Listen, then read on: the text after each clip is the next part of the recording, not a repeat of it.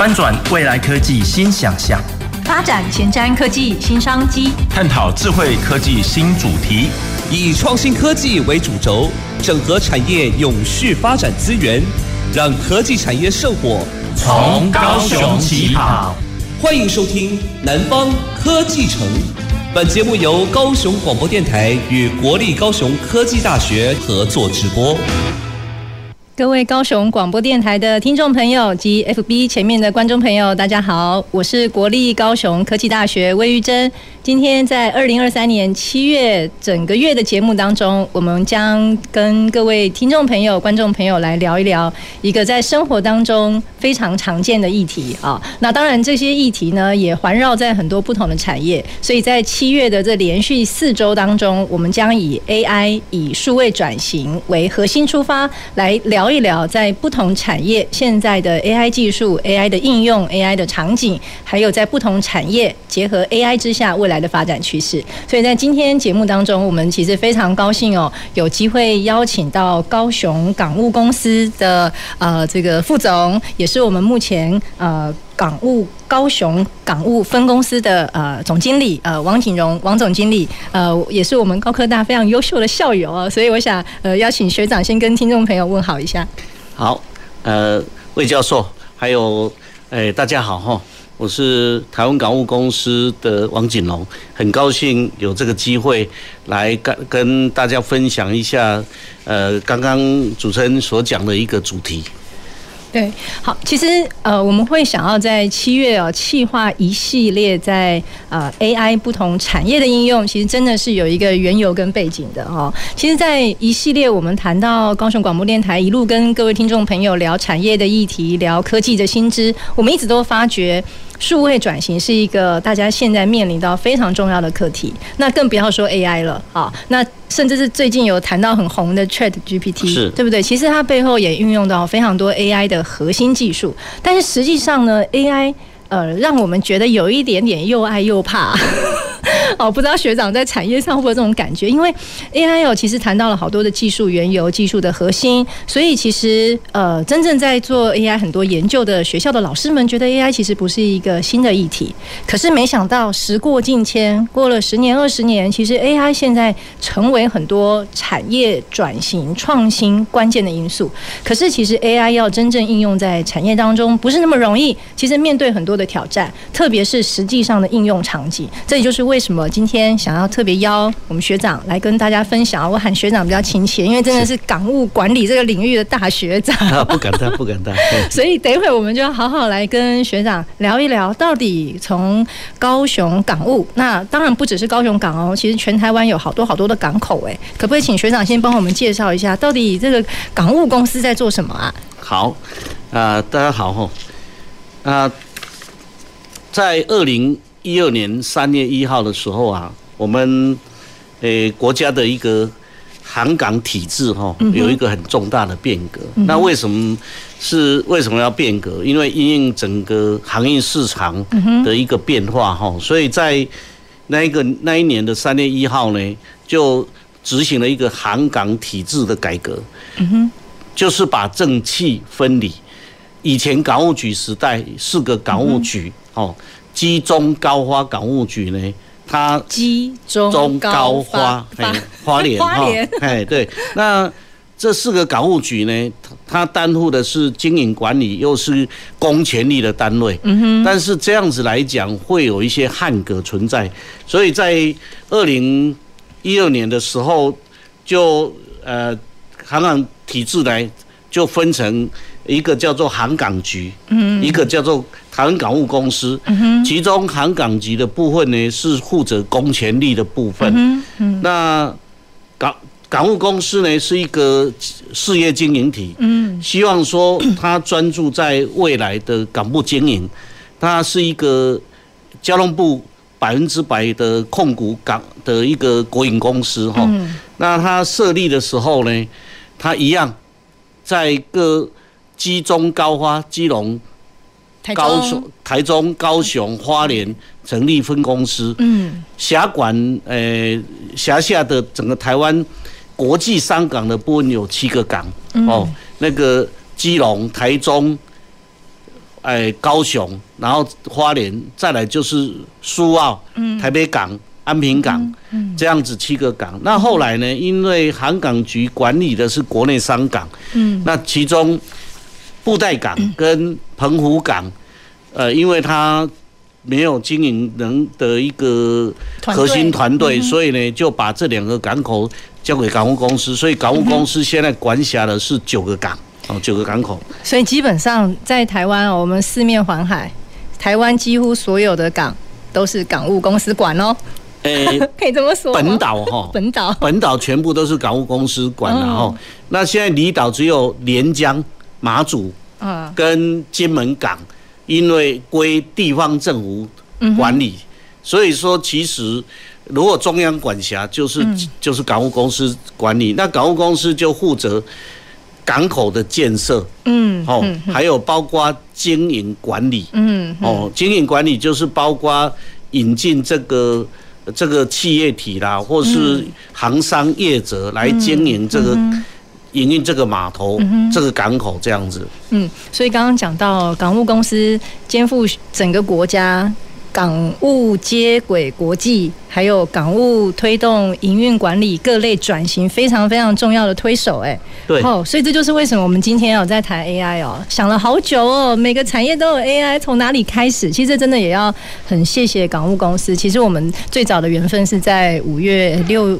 五月底的时候，五月底，五月底六月的时候，大概六月中，我们有这个缘分。好，到呃学校有高雄高科大有一个悦来书院，好，就也是希望我们的校内师长主管跟我们的校友企业界哦，大家可以有机会一起学习越来越好。所以我们有个机会到了呃高雄港，而且特别去了一个，等一会我们学长会介绍的高雄。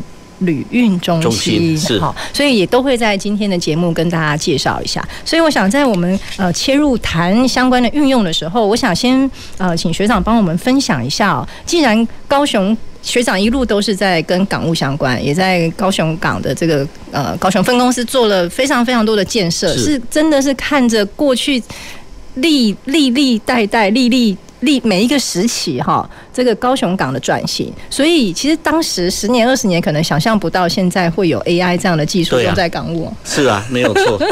所以当时当时港务公司有没有面对到什么呃挑战，或者是思考什么样的契机，会想说，哎，AI 对于高雄或对于高雄港的发展管理，它可能扮演了一些什么样的角色？好，那港务公司呢成立以后啊，当然以前都是以客跟货就是让它安全到达就好了。嗯。但是呢，呃，整个环境的变迁呢，港口不只是港口客跟货的进出门户而已。嗯。它还要要有效率，而且呢，要跟整个产业的供应链呢，嗯，跟外贸是结合在一起的。嗯。那所以说呢，它是一个转运接驳服务。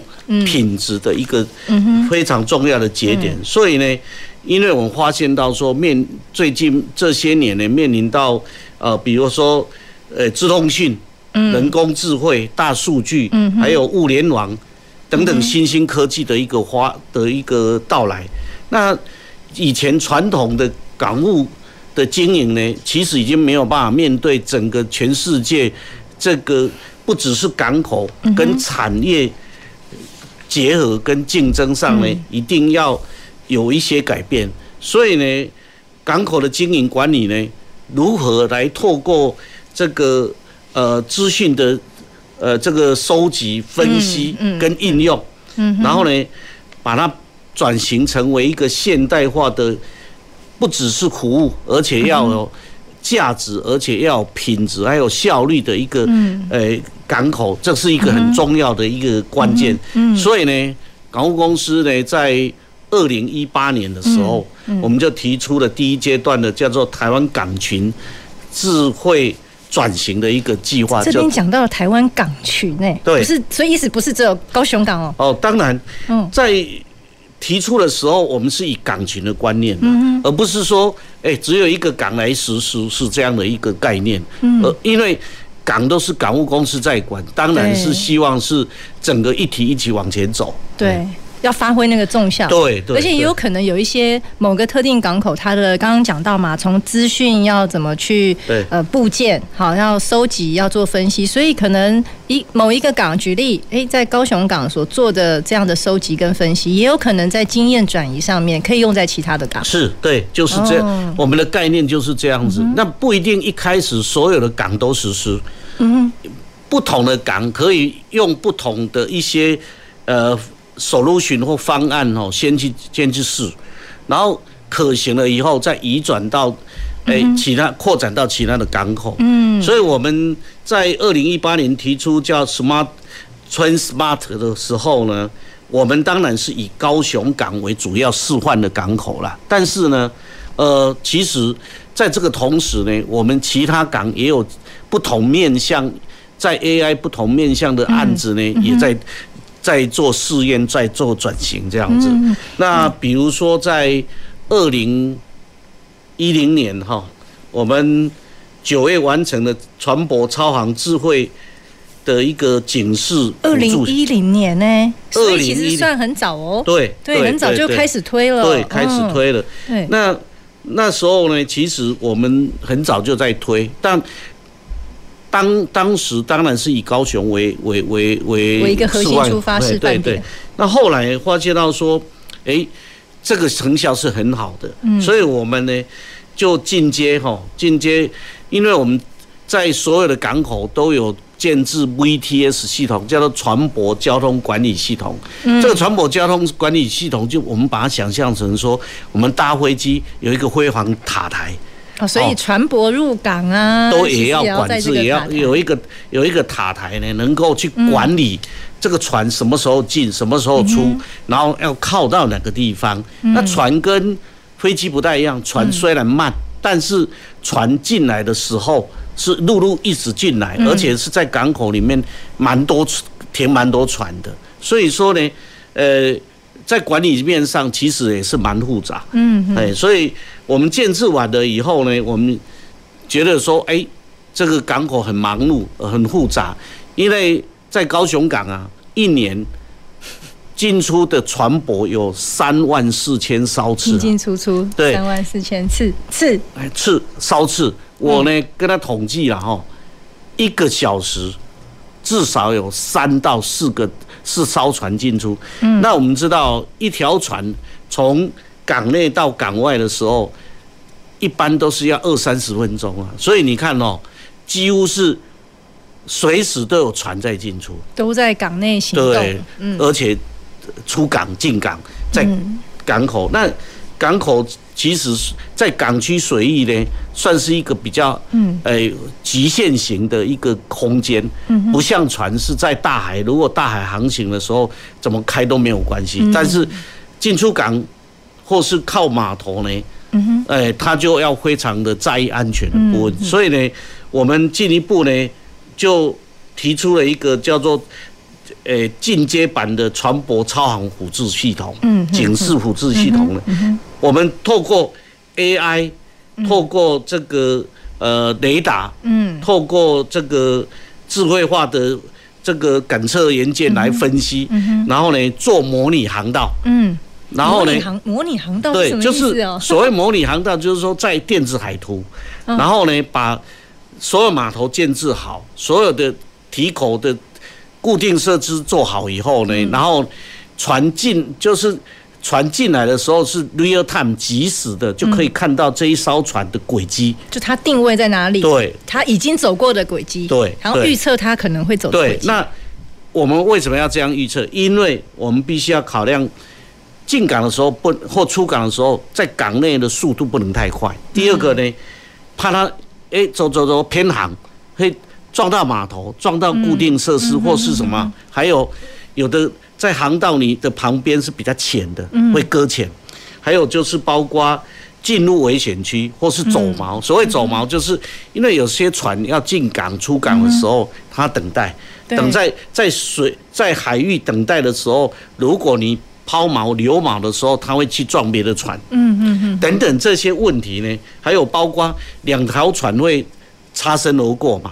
那如果太靠近就会撞船，这一类的呢，我们呢就做做成一个叫叫虚拟的一个安全航道，嗯，然后呢，去管控这些船呢，嗯，希望说它在航行的过程当中，如果有偏航、有异常，我们马上产生警示，嗯，哦，自动跳图，然后警示是会由我们这个系统辅助系统，它会警示呃，没有，它是船吗？跟我们的这个雷达塔台的管制人员通报说，他这一艘船航行轨迹有异常。嗯，然后呢，我们马上用无线电跟船上的船长跟临港通报说，你偏航的，或是你速度太快。嗯，这样就可以避免它这个发生危害、发生危险。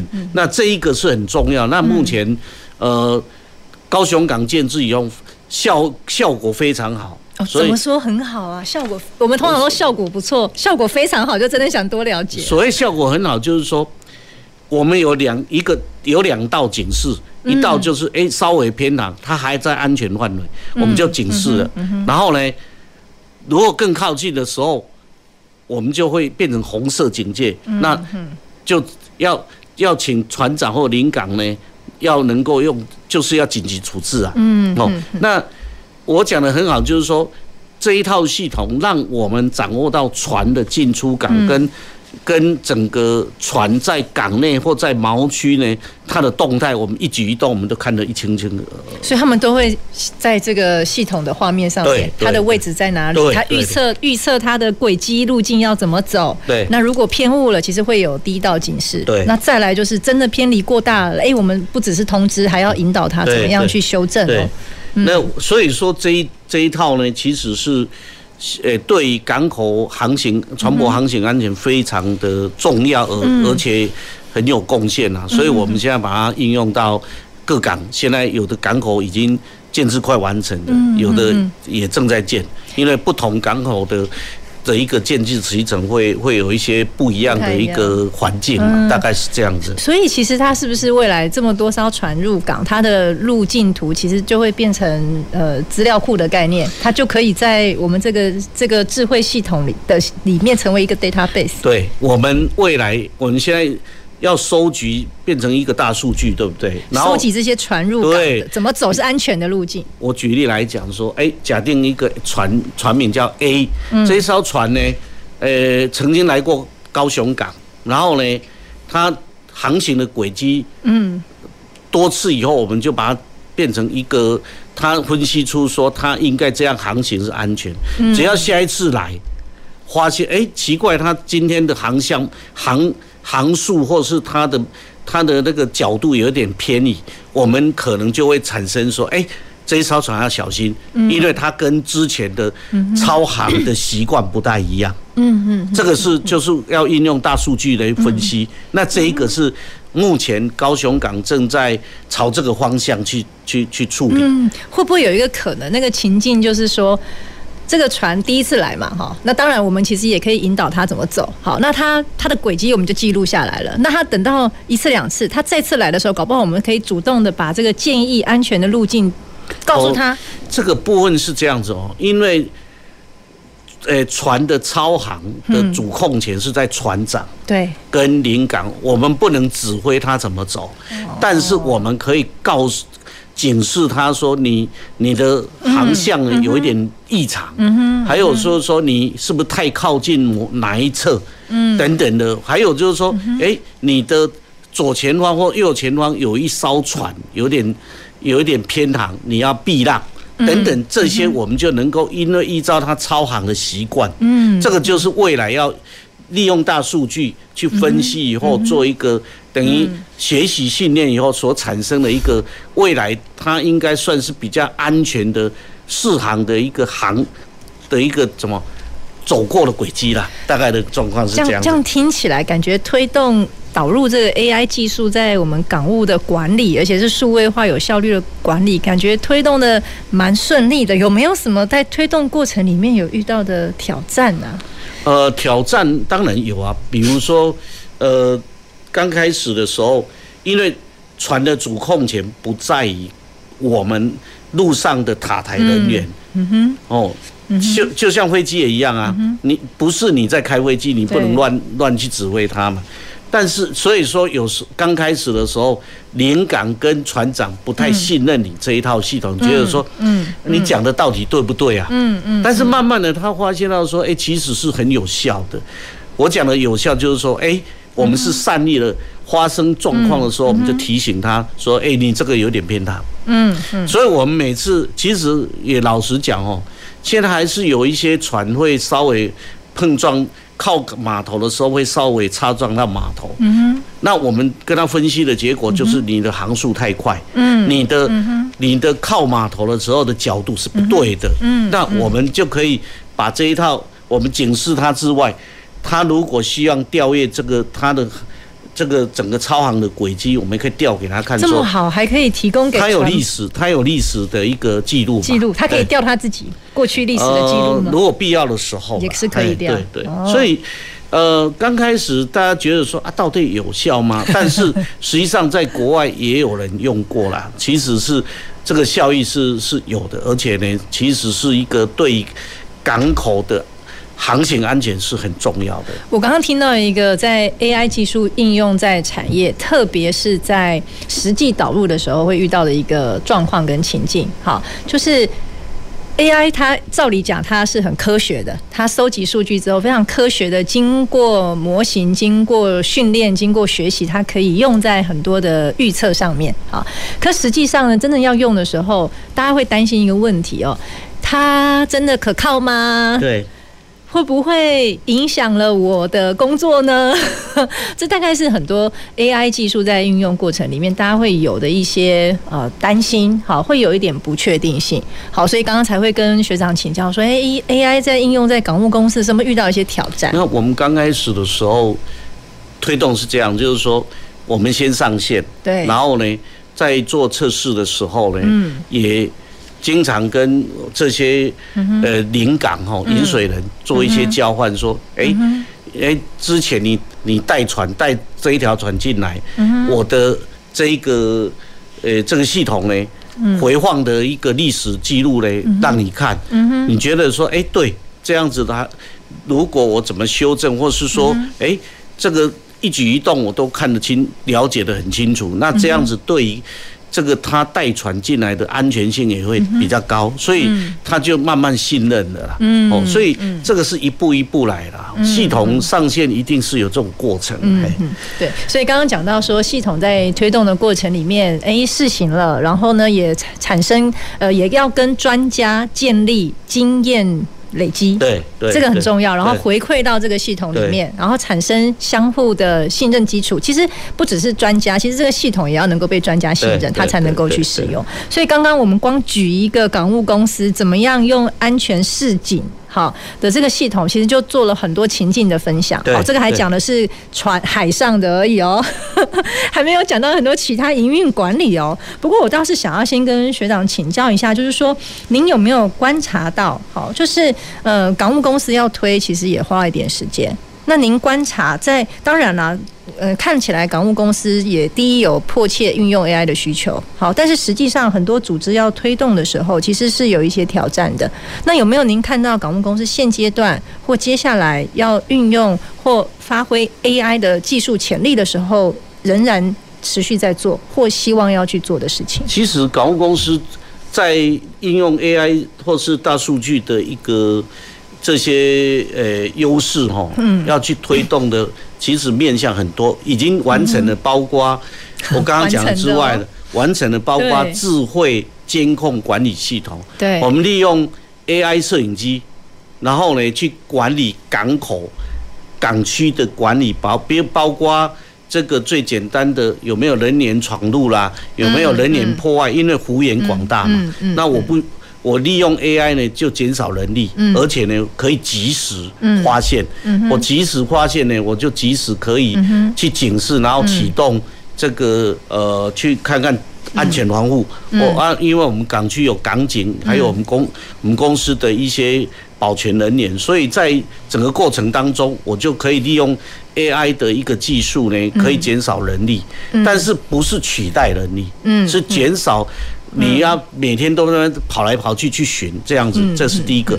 再来呢，我们在今年，诶，去年啊，去年底的时候也完成了叫做“港务一六八”高雄港区路况资讯网，嗯，即时资讯网，就是说，因为港区的周遭很多的节点，比如说我们的管制站，如果塞车的时候，那塞车会往往那个市区塞。嗯，那市市区会会觉得说，哇，你港港务公司没有处理你这一个、嗯、这这一个交通的一个分流，嗯、你就会造成整个港区周边拥塞。所以呢，嗯、我们推动这个港务一六八，让我们的货柜车司机或是我们的货车的司机要进港区之前，你就可以直接上这个这个资讯网。嗯，你要你的目的地地一点。嗯，他就可以告告诉你沿途有一些点呢，你可以去看查看说有没有这个，比如说施工障碍，有没有说交通阻塞的地方，还有在你在管制站，你从哪个点进去会比较快？嗯，哦，你你在哪一个点呢？你现在有多少车流在那边等待等等，这些呢，及时的也显示。那这个呢，现在很多的。司机啊，卡车司机呢，嗯，诶，经常应用，在这个也是蛮好的，我们有效的分散这个车流，而且让我们的这个货柜车提领的座位速度就会加快。哦，这些都是我们正在已经完成上线了。另外，我们其实还在推叫做商情大数据，商情大数据，哇。就是商情平台啊，嗯，就是把航线呐。我们高雄港呢有，呃一百多条的国际航线，那这个航线呢带来了多少的货量、多少的船等等呢？我们会在大商情平台是展示，而且未来我可以去去做分析跟预测。预预测什么？预用预测说，哎，为什么这个航线？这个变动是这样的，然后呢，整个分析产业的的一个未来等等这一些，我们现在都在做，还有包括另外一个叫做海气象的物联网，天天气状况的意思吗？不只是天气哦，海气象、风波、潮流，好专业。哎，哦，风是最基本的。波浪的波浪对船舶的航行是很重要，风波潮流，嗯，所以说这个现在都在推动当中。那其实所以港务公司已经进程到 Smart 二点零。哇，所以刚刚其实跟我们呃这个王总也是我们这个在港务界非常非常资深，一路参与港务不只是高雄港，好推动了很多的 AI 场景的应用。其实刚刚聊到很多从海面上的好安全性的示警以及。到港区的路径管理，其实都是在 AI 应用的议题当中。好，所以其实我们在节目的上半场，先跟各位聊一聊高雄港务公司，其实十多年来就一路投入。那我们节目休息一下，回来我们继续聊聊全球的港务发展以及 AI 的应用。走进时光隧道。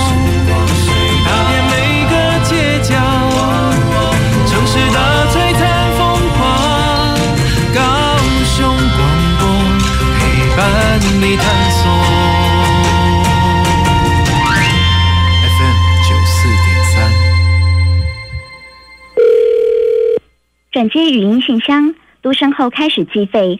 如不留言，请挂断。嚯！气死我了！到底在搞什么啊？怎么啦？我刚才在线上游戏认识一个朋友，他说十万的游戏币只要三千元，钱汇过去给他，电话就打不通了，那也封锁我，气死我了！哎呦，早就跟你说过了，网络上的现金交易啊，都是有风险的。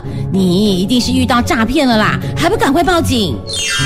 网络游戏陷阱多，切勿任意与陌生人金钱交易，以免造成财产损失。高雄九四三关心您。我们来搜寻什么是海洋教育推手奖。这是为了表彰致力推动海洋教育的团体、个人、地方政府及课程教学团队，希望鼓励民间资源挹注，凝聚各界力量，深耕海洋教育。什么时候报名呢？即日起到七月十号，我们学校可以参加吗？当然，更多推手就可以促进海洋教育的传承与扩散。以上广告是由教育部提供。听众朋友，如果遇到溪水暴涨，不小心被冲走的时候，尽可能让身体保持脚跟在前、头在后的姿势。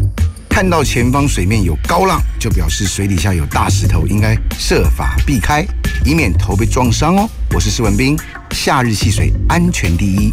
你现在收听的是最关心你的电台——高雄广播电台 FM 九四点三 AM 一零八九。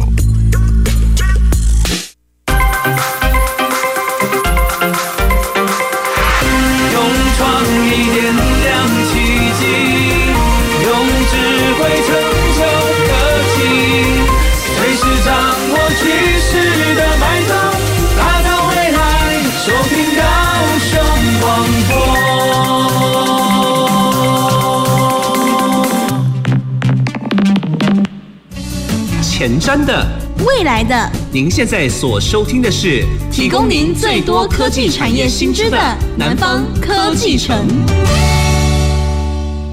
各位高雄广播电台的听众朋友及 FB 前面的观众朋友，大家好，我是国立高雄科技大学魏玉珍。今天七月的节目，在七月四号，我们第一集哦，七月的第一周，我们来跟大家聊 AI 在产业的应用，而且我们特别特别着重在港务公司的管理，而且以高雄港为例。那今天也非常谢谢我们港务高雄港务公司的总经理王景荣王总，也是我们大学长。大家好。那刚刚这个叫真的是娓娓道。后来我看得出来，学长这一路以来在港务公司，呃，很多不同面向的经营管理都投入的非常的多，所以其实刚刚光是跟我们介绍一个高雄港。好，高雄港群智慧转型计划，其实，在高雄港这个从北到南，好，主要的几个港口，好，还有延伸怎么样去拓展到呃这个委托我们港务公司管理的几个港哦，大概有六七个港、七个港哦，所以其实很多的经验传承跟累积，其实呃 AI 技术的应用应该会是在接下来智慧化管理非常重要的元素。所以其实我们在节目的上半场呢，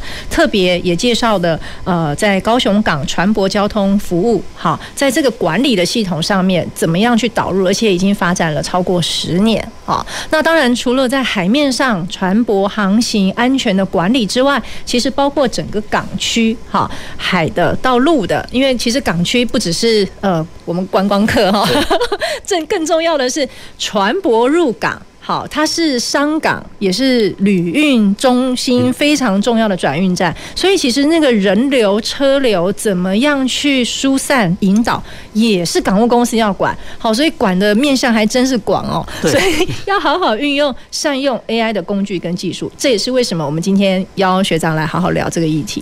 那我们刚刚谈的是高雄港，我们稍稍把镜头，稍稍把我们自己在想这个港务管理，我们稍微也请学长帮我们分享一下有。有没有看到全球航运市场？好，其实有没有运用到或看到什么他们在运用 AI 技术的可能性，或我们其实想要去借鉴的地方？因为其实呃，大家都知道，这过去两三年来哦，这个发生疫情，好，但是我们也看到，原来在疫情之下，对于我们航运业，对于港务管理，又是一番不同的面貌。好，我想我们也稍微请学长帮我们分享一下。好，呃，全球航运哦，其实。变化蛮大的哦，那尤其这几年哦，诶，有四大的一个改变。四大改变，第一个就是船舶大型化，越来越大的，越来越大哈。现在哈，货柜船呐，啊，一最大的一艘货柜船可以一次装载二点四万个二十尺的标准的货柜。嗯，好，那这个是最大的。第二个呢？这个二点四万个吗？两万四千个，两万四千个，二点四万个。对，对。我刚刚在想，我有没有听错这个数字？那么多，真的是那么多。对，哦、那这个就会带来第一个，要靠要进港的水深要、嗯、要够，第二个码头要够长，嗯、第二个呢，我航运联盟哦重组，以前有好呃三大联盟，嗯哼，后来打破了以后又重组，重组以后。呃，最听说明年又要重组，所以重组的结果呢，会变成有一些行商被并购、整并，那再来整并了以后呢，就变成说整个航运航线的一个布局会重新洗牌、重新调整，所以挑战性就会很高。嗯，那但是当然呢、啊，这个是海运的变化，当然还有一个就是未来更重要就是永续发展的部分。我讲的永续。在航运业里面的永续发展，那航运业的永续发展就碰到几一些问题。第一个就是港口的智慧化、AI，还有新创事产业的一个引进。第二个就是说永续经营的这个，比如说像未来的净零碳排，嗯，然后呢，还有包括未来的。呃，这个能源的一个转型，嗯嗯、再来，这是港口跟陆地，嗯，那船舶呢一样，嗯，船舶的未来有无人船，嗯，有这个船舶使用的燃料的转变，嗯，嗯这些都是为正在转变当中的。那，呃，刚刚呃魏教授所提的这个国际上的一些。呃，比较先进的港口呢，嗯嗯、呃，像像这个新加坡，或是像这个呃，包括美国的，包括亚洲的的这些主要港口呢，其实有发现到说，这个 AI 智慧，嗯，哦，这一个面向呢，其实是不可逆的，不可逆。所以呢，所以呢，现在很多的货柜中心呐、啊。现在是采用什么？自动化设备？货柜的管理用自动化的设备，那叫做包括货柜的作业，嗯，在码船上掉下来，码头或码头放到车那个船上的那个这个吊车呢，是无人吊车啊，嗯嗯，好，无人的吊车，然后柜场里面我要去提领货呢，嗯哼，也只有卡车司机而已开进去。就是好，好像在打电动玩具一样，那么好玩。但是这个要应用的科技技术是很多的，比如说欧西亚的辨识。欧西亚是什么呀？叫做呃，叫叫做应该是叫就诶，欸、要去做安全性管理。无线电通信的一个呃资料截取的一个辨识啊，用、啊、用比如说 RFID 啦去辨识，然后呢。把它把把资讯传回来，做一个整合以后呢，嗯嗯嗯、去辨识它这个位置啦，嗯嗯、还有包括我要提领的东西是不是对等等，还有它的厨区等等，嗯、应用这个这个还有包括说应用什么？嗯、应用大数据的分析，嗯，对于它的这个货运的一个未来的、嗯、呃船舶的。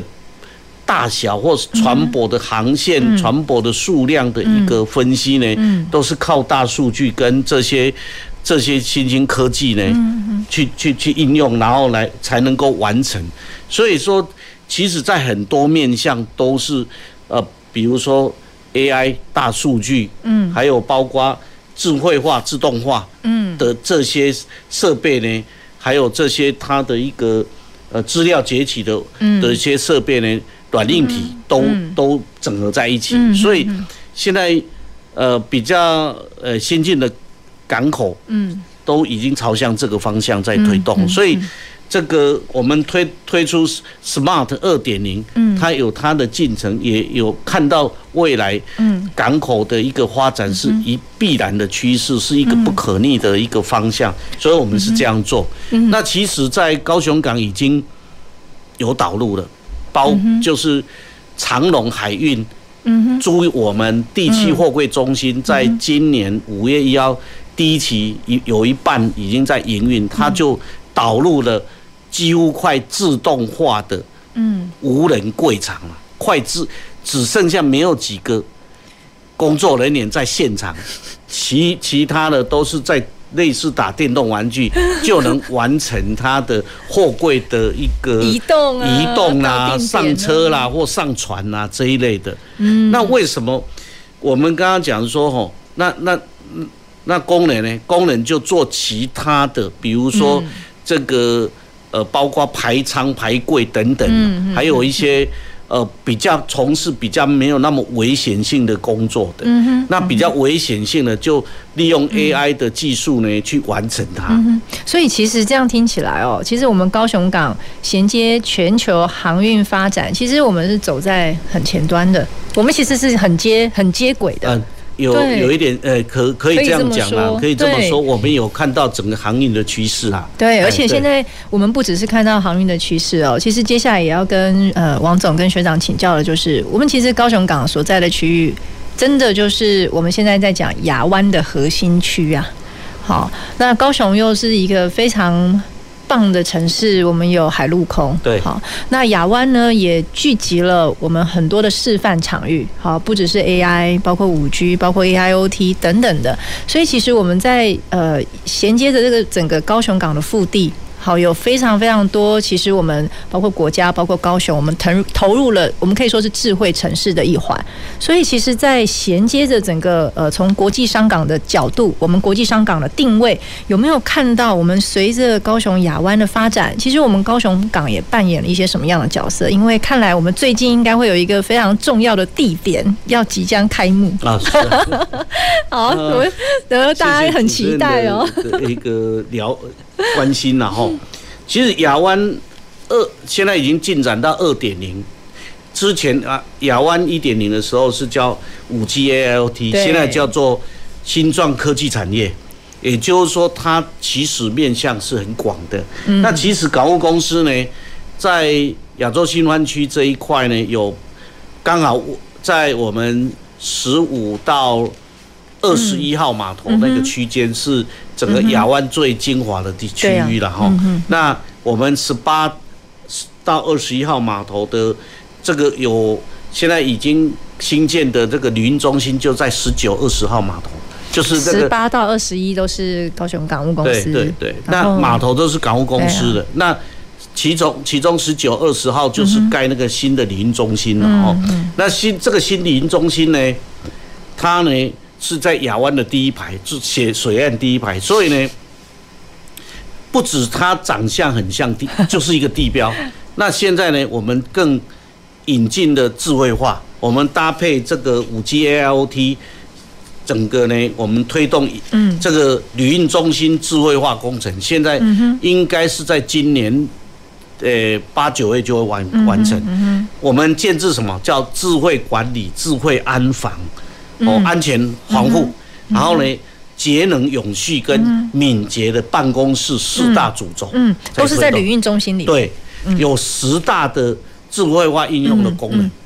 哦，那我们可以把学生带去那里现场学习一下。呃，可以，可以。看看实际上怎么运用哦。我们还引进了这个人脸辨识啊，还有这个呃 AI 这个接待呀，哦，智慧接待，还有智慧巡检。嗯，还有环控呐，还有能源管理，嗯，哦，这些都很重要，所以我们希望打造的就是我刚刚讲的，是一个呃智慧管理、安防、节能、永续跟敏捷的这个办公空间。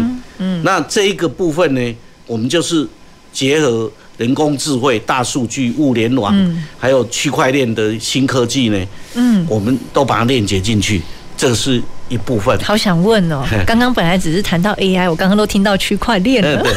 那另外呢，我我刚刚有提到哦，在上半场的时候提到那个商情平台，是啊，商情平台也用在旅运中心吗？我们会建置在旅运中心。商情平台建置在旅运中心，对，嗯。然后呢，商情平台呢，就是结合区块链等等的，包括整个货跟人流，嗯，都整个大数据都在这个。这个商情平台里面，大家听众朋友一定很好奇，这个商情平台建在旅运中心，然后呢，里面又包含了有物有人，各式各样的资讯。那这些资讯运用这个商情平台运用到 AI 什么呀？呃，我我我这样讲哦，比比如说，它这个商情平台里面还有包括刚刚整合，包括像这个整个。航线的布局吧，哦，就会跟区块链结合在一起。然后呢，包括还有大数据分析啊，哈，大数据。然后呢，人工智慧的部分就是，嗯，呃，另外哈，它它在商情平台的的呃另外一个系统呢，它有一个叫做港区的三 D 图台。嗯，所谓三 D 就是利应应用这个这个人工智慧呢，去把这一个港区的这个底图电子化的底图做成三 D 图台。嗯，包括什么？包括地上的建筑物，地下的管线，三 D 管线，都把它那那人工智慧就是说，当你当你比如说我有一块土地，嗯，要盖房子。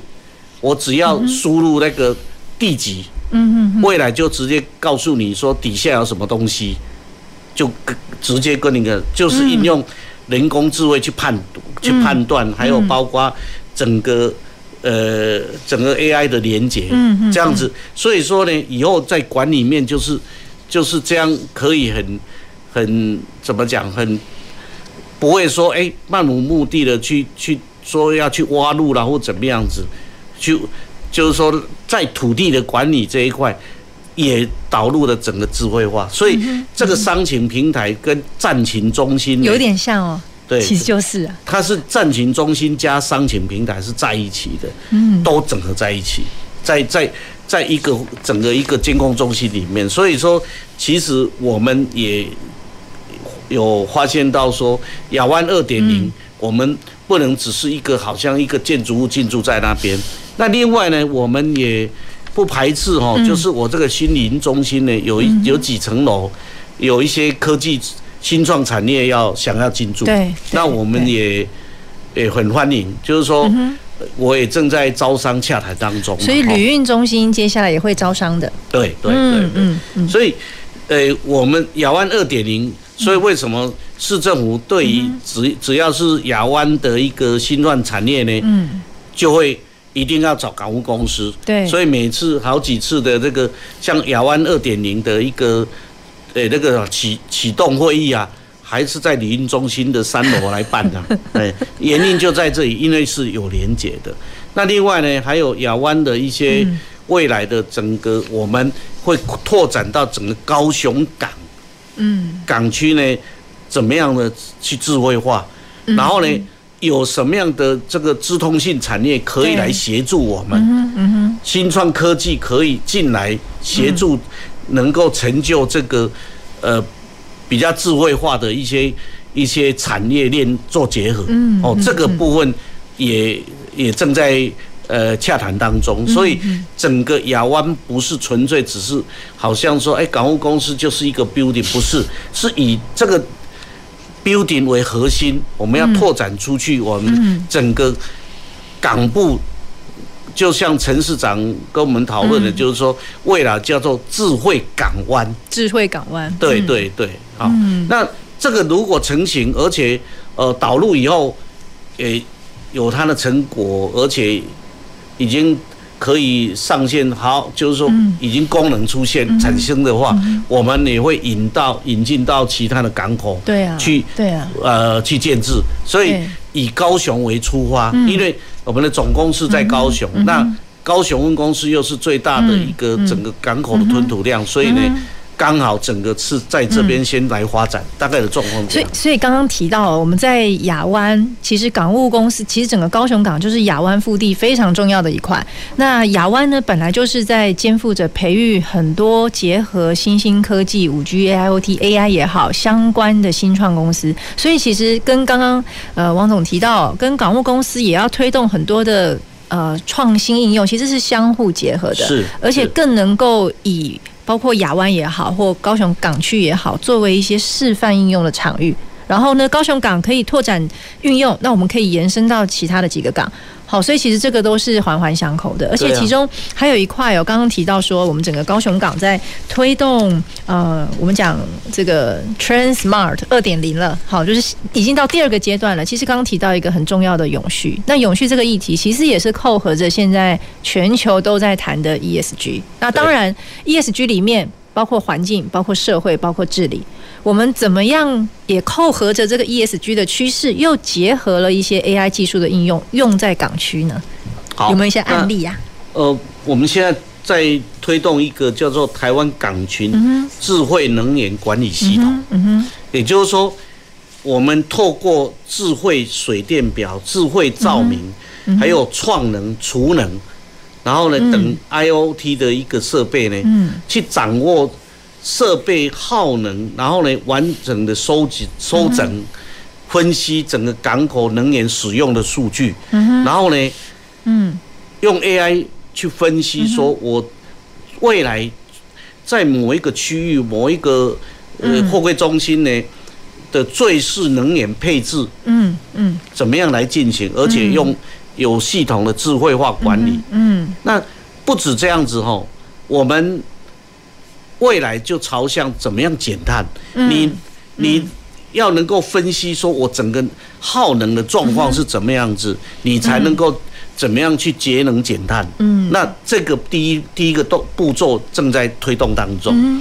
所以说未来呢，港口的基础建设的能源使用呢，要怎么样减少耗能？怎么样是用干净的能源呢？我们未来在整个智慧化管理系统呢，会导入，导入以后，在下一个阶段就是，呃，落实这个 ESG 怎么样去减碳。那这个是呃下一个阶段，现在正在推了。那但是我刚刚讲的系统已经在已经在建制当中，所以其实结合 E ESG，我们是 Smart 转到 ESG，其实是一直在连接。不是说国际趋势的，不是说啊，我我好像一个 smart 二点零就自己做自己的，然后呢，ESG 又另外做一套，其实是连接在一起啊。哎，对对，所以其实刚刚在讲说，其实学长已经分享很多，王总分享很多，其实呃，高雄港。啊、正在结合国际趋势，而且是运用在呃运用了很多 AI 的元素。好，所以其实能源的智慧化管理其实就是一块。那当然呢，其实除了能源之外，呃，我们相信，其实在港口的业务管理，其实还是面对很多面向的策略，要怎么去拟定，怎么去推展。所以有没有现在持续关注的一些关键议题？那这些议题其实呃，可能高雄港已经在做，或者是说我们接下来评估我们要怎么导入的呢？对，好，那我们知道哦，现在缺工蛮严重，真的。其实 AI 就是希望可以 smart work，对，对不对？那全球在数位化以后，慢慢大家很多人都去做服务业了啦，嗯，不会这种比较属于呃劳动劳动能力的，还有包括诶这个这个环境比较不好的一个产业的现场作业呢，其实呢。有航港，航港产业就是这个。那我未来无人化或是说自动化的机具的的多元应是应用是必然的。嗯嗯。所以在这种情况之下呢，各国都陆续在投入这个新兴科技，结合港口管营运管理的一个智慧化设备。嗯。那港务公司也不例外。我们做了什么东西呢？远端操作设备。哦，远远端，我们用远端遥控，刚刚就像无人无人的那个起重机，就是这样的。柜场管理对对对对。嗯。然后呢，自动化的机具，还有什么？无人自驾车。港区的无人。港区也要无人的自驾车。现在有在做这个 POC 啊。哦。还有呢，无人船。哦。还有呢，叫做水下机器人。为了要，比如说修修修理。对对对。比如说。港口，嗯，这个码头底下是不是，嗯，海水嘛，吼，对，那底下的岸壁到底有没有漏沙破破坏受受损，或是说，哎，它钢板有没有腐蚀？以前都用潜水人员，嗯，现在就用无人船、无人的载具，嗯，搭配这个 AIoT 的这个设备，然后去侦测，甚至于未来朝向说，哎。定位啦，等等都可以做，包括水深的测量都是用无人的载具。载具，嘿，那希望那现在也有另外一块是用人家呃，就国外在推无人船。嗯，那台湾当然有人在推，但是因为港务公司不负责建造船舶啦，所以这一块我们要搭配，我们未来要搭配我们比如说我们的呃船舶交通管理系统就要搭配，如果无人船。出来的时候，我们怎么样管理它？进出港的管理，这些面向都是在在推动。嗯所以呢，我们港务公司在 Smart 二点零的升级计划里面呢，我们规划在二零三零年的时候呢，还有七年。对，台湾港群智慧发展蓝图呢，要聚焦在什么？在部件港区智慧基础设施，设施要朝向智慧化。然后第二个价值营运数据汇流的分析，也就是说，利用大数据的分析，知道未来的趋势跟怎么样去去下这个营运的策略等等的这个。再来就是应用新兴科技的场域呢，做试验。那试验如果成功以后，比如说自港区的自驾车可不可行？等等这一类的呢，我们都在导入，而且在做一些。呃呃，POC 的一个测试哈，还有包括港区的空污、空气污染。对呀，刚刚讲了很多。对，好，这边好好提到空污也是一块。空污、噪音，我们现在导入微测微型的感测器，然后呢，收集大数据以后，我们就会去未来会做去做分析，或是说甚至于说这个自动告警的系统，说哎，奇怪，为什么这里空气品质最今刚刚是不好的？